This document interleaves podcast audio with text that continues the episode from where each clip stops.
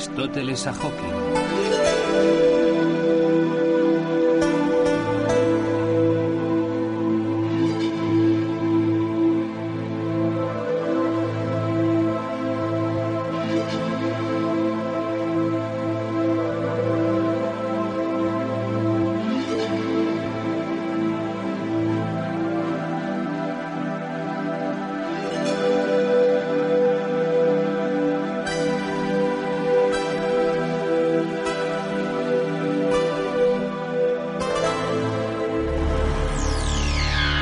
El universo en una granada?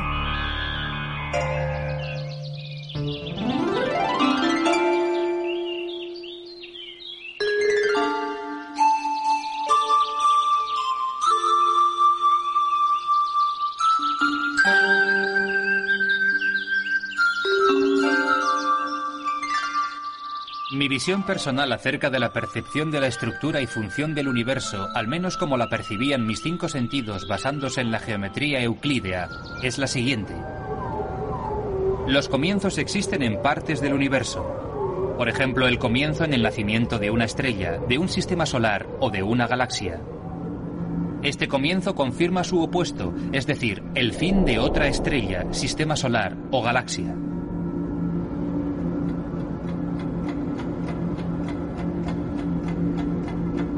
Aristóteles llama a este principio y fin que siempre tienen lugar de acuerdo a principios matemáticos y a leyes físicas, el llegar a ser. En otras palabras, el comienzo es continuo.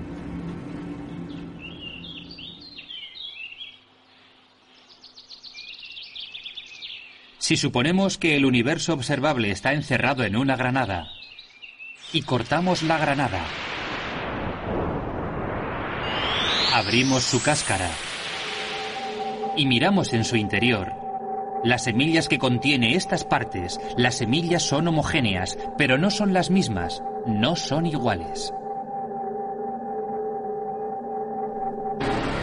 Entre ellas vemos otra sustancia de la granada que yo denomino la articulación, cuya misión es unir el conjunto desde las semillas hasta la cáscara de la granada. La articulación, que no es otra cosa que la gravedad, uniendo los sistemas de materia del universo, se puede observar uniendo todas las semillas en la granada en formaciones densas o poco densas, de este modo imponiendo el orden en el funcionamiento del todo, atando las semillas unas a otras. Además de funcionar como articulación, también hace de supervisor, que con una velocidad infinita controla el comportamiento de cada semilla por separado, así como toda la granada que florece en un árbol como una pequeña flor se convierte en una fruta que madura gradualmente y termina en nuestro estómago.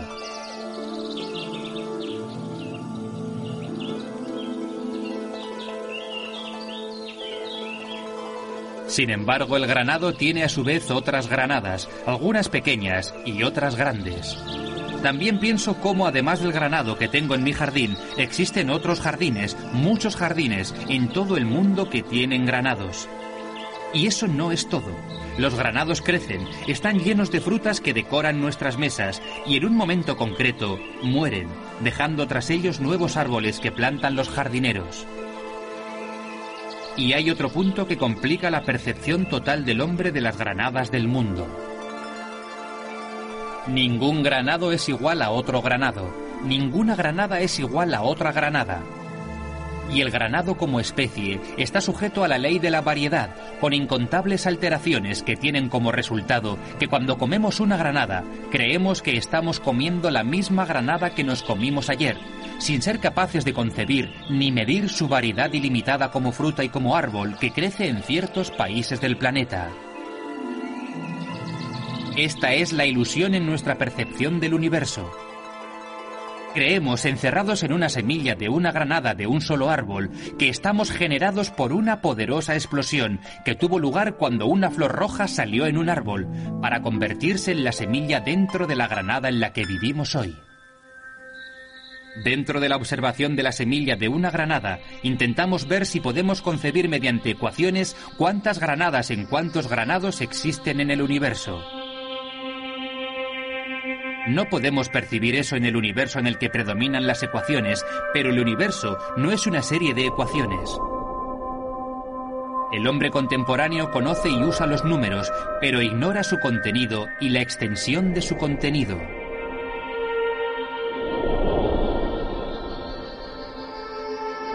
El profesor Hawking en su libro El universo es una cáscara de nuez argumenta que si las estrellas estaban siempre en su sitio, ¿cómo es que de repente comenzaron a parpadear hace billones de años?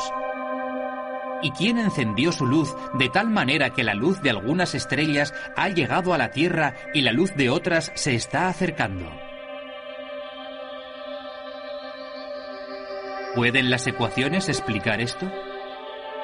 Si suponemos que la granada no es un universo de galaxias, sino que es nuestro propio cuerpo, nuestro cuerpo universal del que conocemos poco, llegaremos a las mismas medidas, las mismas ecuaciones, las mismas conclusiones con el universo de las galaxias.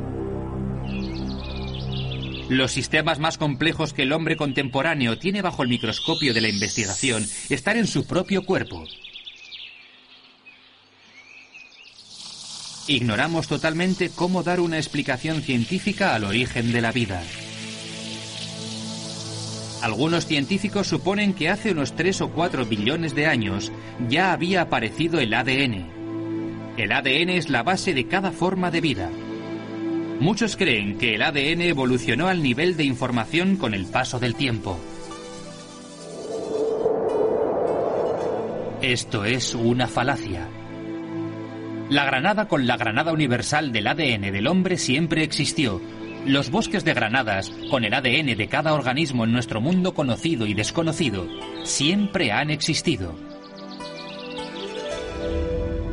Nuestro conocimiento en el nivel terrenal en el que vivimos, con su percepción euclídea de la Tierra y el cosmos, posiblemente no puede concebir que la granada del universo equivalga a la granada del cuerpo humano, que a su vez equivalga a la granada de un animal, un pájaro, un árbol o una planta.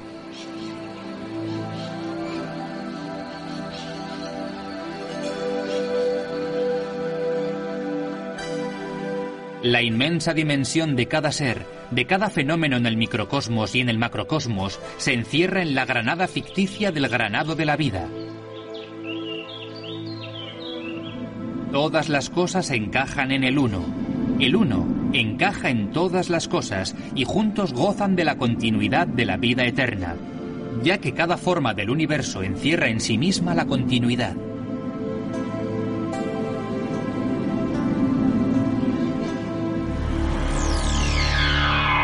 El síndrome del Titanic. Si debo decir en pocas palabras cómo me siento describiendo mis experiencias, creo que soy una persona profundamente religiosa.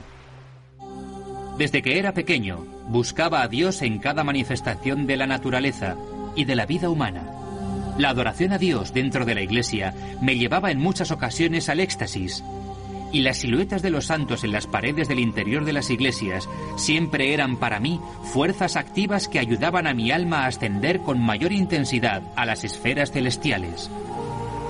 Hoy, alimentado por las experiencias sagradas de la Iglesia, así como por el conocimiento del universo, siento que en mi mente coexisten dos fuerzas dominantes en total armonía, la religión y la ciencia. Mi adoración de Dios no se manifiesta solo en la iglesia de mi barrio, se manifiesta principalmente en el templo del universo. Con el paso del tiempo, las siluetas de los santos en los frescos de las iglesias las identificaba con las siluetas de los antiguos sabios griegos. Mi pensamiento por sí solo santificó a Platón, Sócrates, Aristóteles, Pitágoras y a todos los grandes profesores de la filosofía de la antigua Grecia. De manera involuntaria comparaba los recipientes sagrados en el altar de una iglesia con los recipientes sagrados de la naturaleza. los árboles, las flores, los animales, los pájaros en el cielo, la tierra y el mar, toda la obra de la creación, son los recipientes sagrados de la función de la naturaleza en el templo infinito del Ser Supremo, en el altar del conocimiento.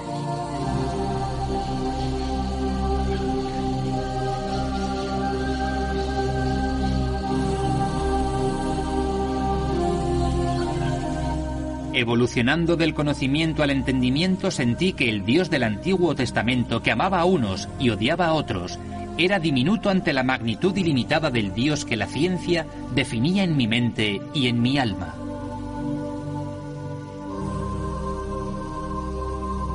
Me pregunto, ¿fue Jesucristo el Hijo de Dios interpretado solamente por los santos que fundaron el sacerdocio en la tierra? ¿O puede que hoy la presencia de Jesucristo en la tierra, su palabra, sus milagros, su pasión sagrada, su muerte, su victoria ante Hades, su triunfal resurrección, cobre todo el espectro de las leyes y de las ciencias para que el hombre pueda finalmente comenzar a investigar filosófica y científicamente la identidad universal del Hijo, su relación con el Padre y el Espíritu Santo y la sustancia del Hijo como hombre para salvación del hombre mediante el Hijo.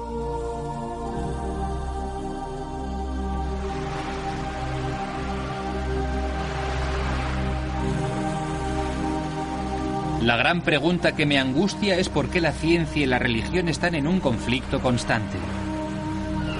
¿Puede la ciencia que se preocupa por el progreso y la tecnología sobrevivir sin la ética enseñada por la religión? ¿Puede la religión cultivar la ética del individuo en el mundo sin el conocimiento científico? Ciertamente no. Por lo tanto, estas dos fuerzas preeminentes deben estar unidas indisolublemente para que el hombre pueda afrontar los grandes retos que acechan su supervivencia individual y coexistencia con el planeta.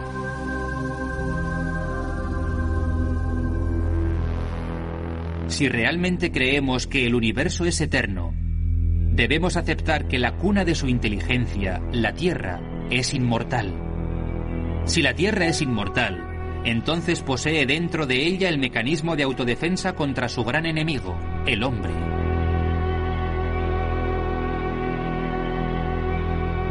Y cada vez que la humanidad atenta contra la naturaleza, los mecanismos estructurales que mantienen viva a la Tierra peligran.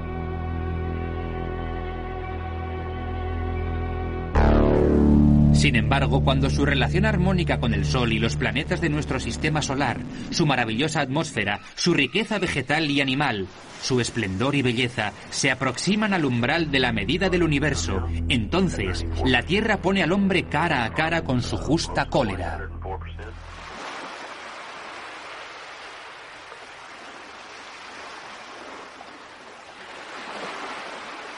A través de la dinámica del universo y de la tendencia endógena de la naturaleza de mantenerse a sí misma, a través de los terremotos y de la ira del mar, de la tierra y del aire, así como su colaboración cósmica con los meteoritos y cometas que caen del cielo, se devuelve al hombre al periodo de su actividad original como habitante original de su corteza.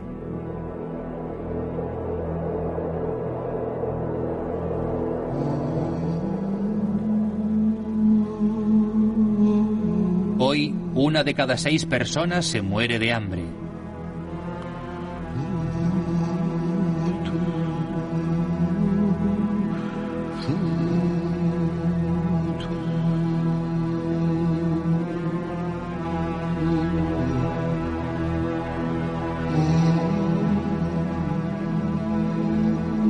Las materias primas del progreso no llegan ni tan siquiera a la mitad de la población de la Tierra.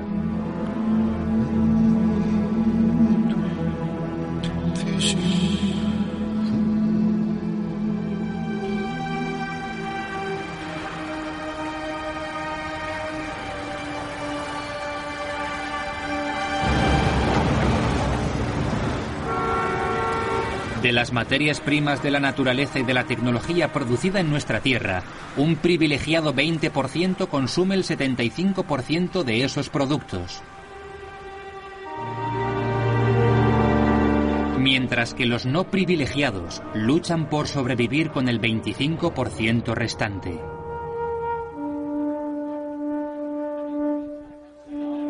Sin trabajo, salud y educación, no puede ser considerado un ciudadano de este planeta.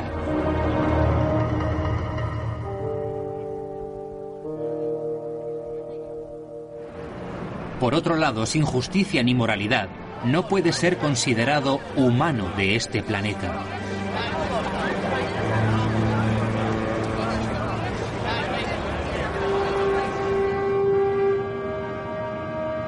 Por lo tanto, un objetivo básico del planeta Tierra es que los ciudadanos vivan como seres humanos, que los seres humanos vivan como ciudadanos, que la lucha por el progreso y la justicia pueda crear de manera sustancial nuevas formas de producción y consumo. Necesitamos un nuevo modelo de clase económica internacional que asegure la prosperidad de las sociedades mundiales y esto aún no se ha conseguido. El ciudadano contemporáneo de cada país del mundo debe entender que si la autoridad mundial de las multinacionales y del mercado de valores no lucha por ajustarse a los valores de la religión cristiana y de la moderación de los antiguos griegos para la protección de los buenos y nobles, que se puede aplicar a la protección de nuestro planeta, entonces el planeta enseñará sus garras. Nuestra historia nos enseña que mientras las civilizaciones del mundo son luces que se encienden y se apagan en periodos de millones de años, y el progreso viene y va, el planeta Tierra continúa girando como siempre, unido de manera indisoluble a la carroza de nuestro sistema solar.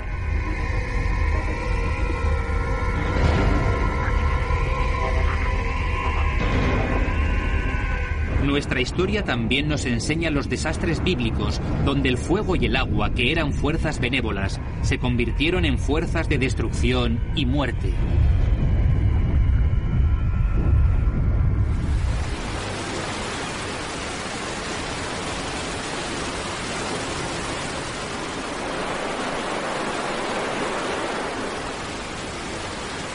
Las personas y las civilizaciones están enterradas bajo la tierra que una vez fue océano, así como los océanos que una vez fueron tierra.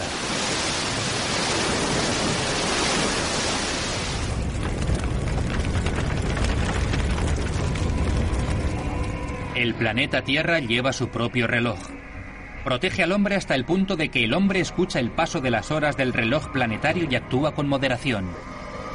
Si no, se lo traga cuando no es moderado y el planeta se pone en peligro.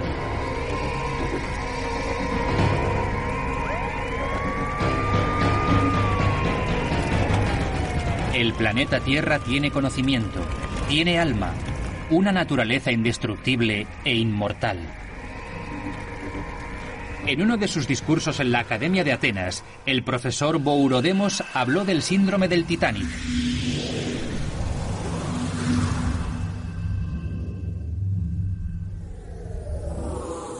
El hombre contemporáneo está deslumbrado por el lujo y la extravagancia en el barco de la prosperidad, de la riqueza ilegal y el beneficio fácil.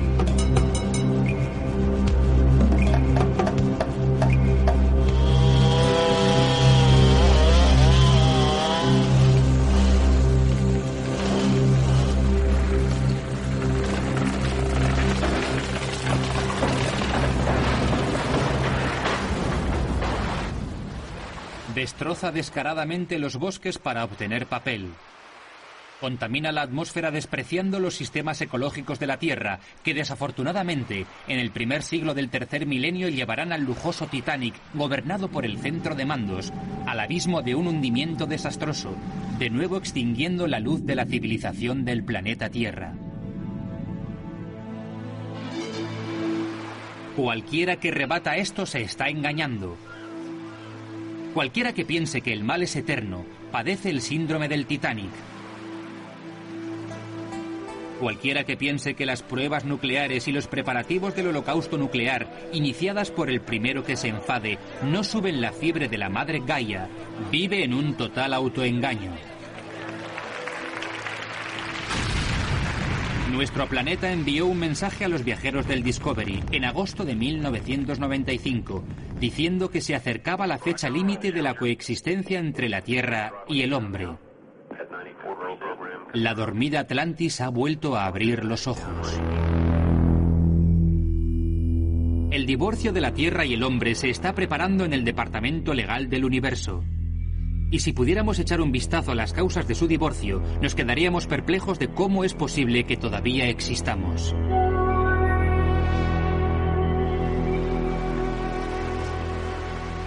Desde 1972 la Tierra ha perdido un total de 260 millones de hectáreas de bosque, una extensión mayor que la mitad de los Estados Unidos o de toda Europa.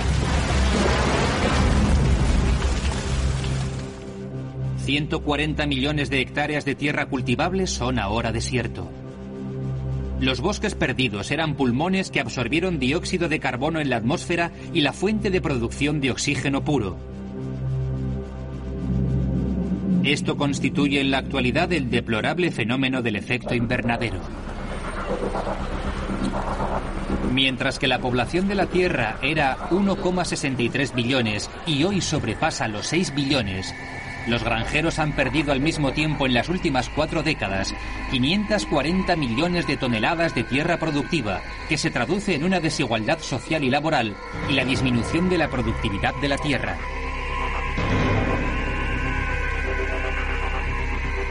Miles de especies de plantas y animales que existían en 1972 han desaparecido en la actualidad.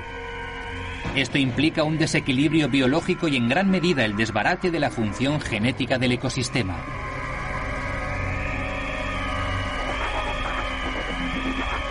El consumo diario de kilocalorías de cada persona del periodo prehistórico durante la gran revolución agrícola era inferior a 80 millones para cubrir todas las necesidades de energía y supervivencia de los habitantes de la Tierra. Hoy, en el Babel bíblico de la desigualdad social, en los países en vías de desarrollo, el consumo de kilocalorías se encuentra entre 8.000 y 15.000 por persona al día, mientras que en Europa y América es de 160.000 a 240.000 kilocalorías al día por persona.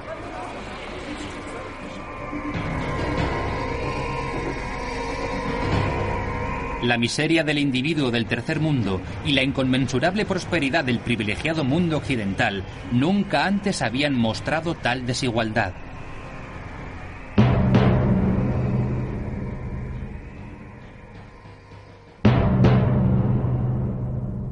Vivimos en una época verdaderamente fascinante. Es seguro que el Titanic ha salido del puerto de la historia del planeta Tierra para emprender su gran viaje. Su tripulación es la prosperidad desatenta, el beneficio inconmensurable y fraudulento, la ciencia de las armas, la guerra, la tecnología nuclear, el desprecio a Dios y la traición a la naturaleza. De vuelta al muelle del puerto de la justicia, la moralidad, la educación, la templanza y el respeto por los individuos, todos los grandes valores ondean su bandera de despedida. Y cuando en el fondo del mar encontramos extinguida la imagen del lujoso transatlántico que está a punto de chocar con el iceberg de la inmoderación humana, entonces la tierra y el mar, el agua y el fuego liberarán la caída de la perdida Atlantis. En el programa de Dios, Gaia está destinada a continuar, mientras que las civilizaciones del mundo, por el contrario, son periódicas. El Titanic se hundirá en el abismo del castigo, mientras que los valores, de vuelta al puerto, extinguirán la luz de la civilización en espera del mensaje del Creador de todas las cosas, para volver a ponerlo en marcha de nuevo en algún momento del futuro.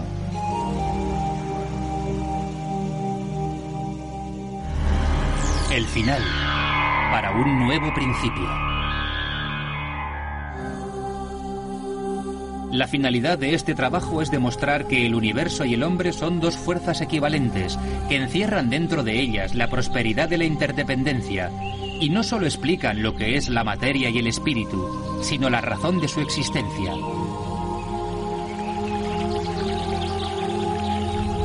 Otra de las finalidades de este trabajo es demostrar que hay un comienzo del universo con una improbable explosión en el mundo de la nada.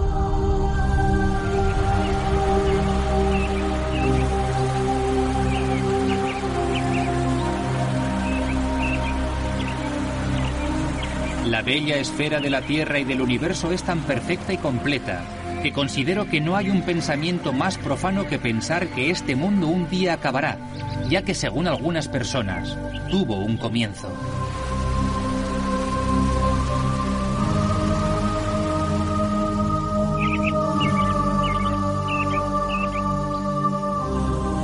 Por el contrario, la decadencia humana conducirá a las sociedades de las naciones al olvido de las catástrofes naturales que permitirán al planeta Tierra ser eterno.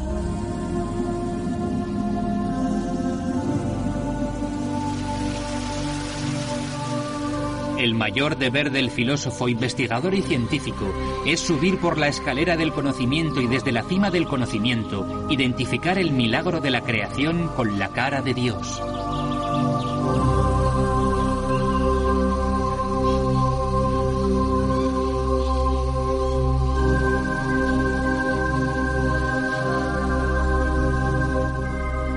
Los ojos y lleva a tu pensamiento eterno a un proceso fuera de tu ventana. Vuela por encima de tu barrio, de la Tierra, del sistema solar, de nuestra galaxia, del espacio ilimitado, del universo infinito.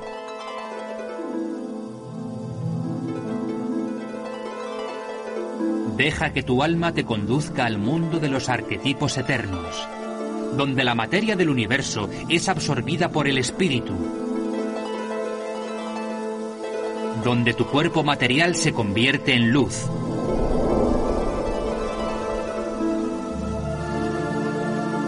Cuando el ahora es el siempre, donde las sombras que atormentan nuestra vida terrenal experimentan la redención y todo a nuestro alrededor brilla en el espejo infinito de la eternidad.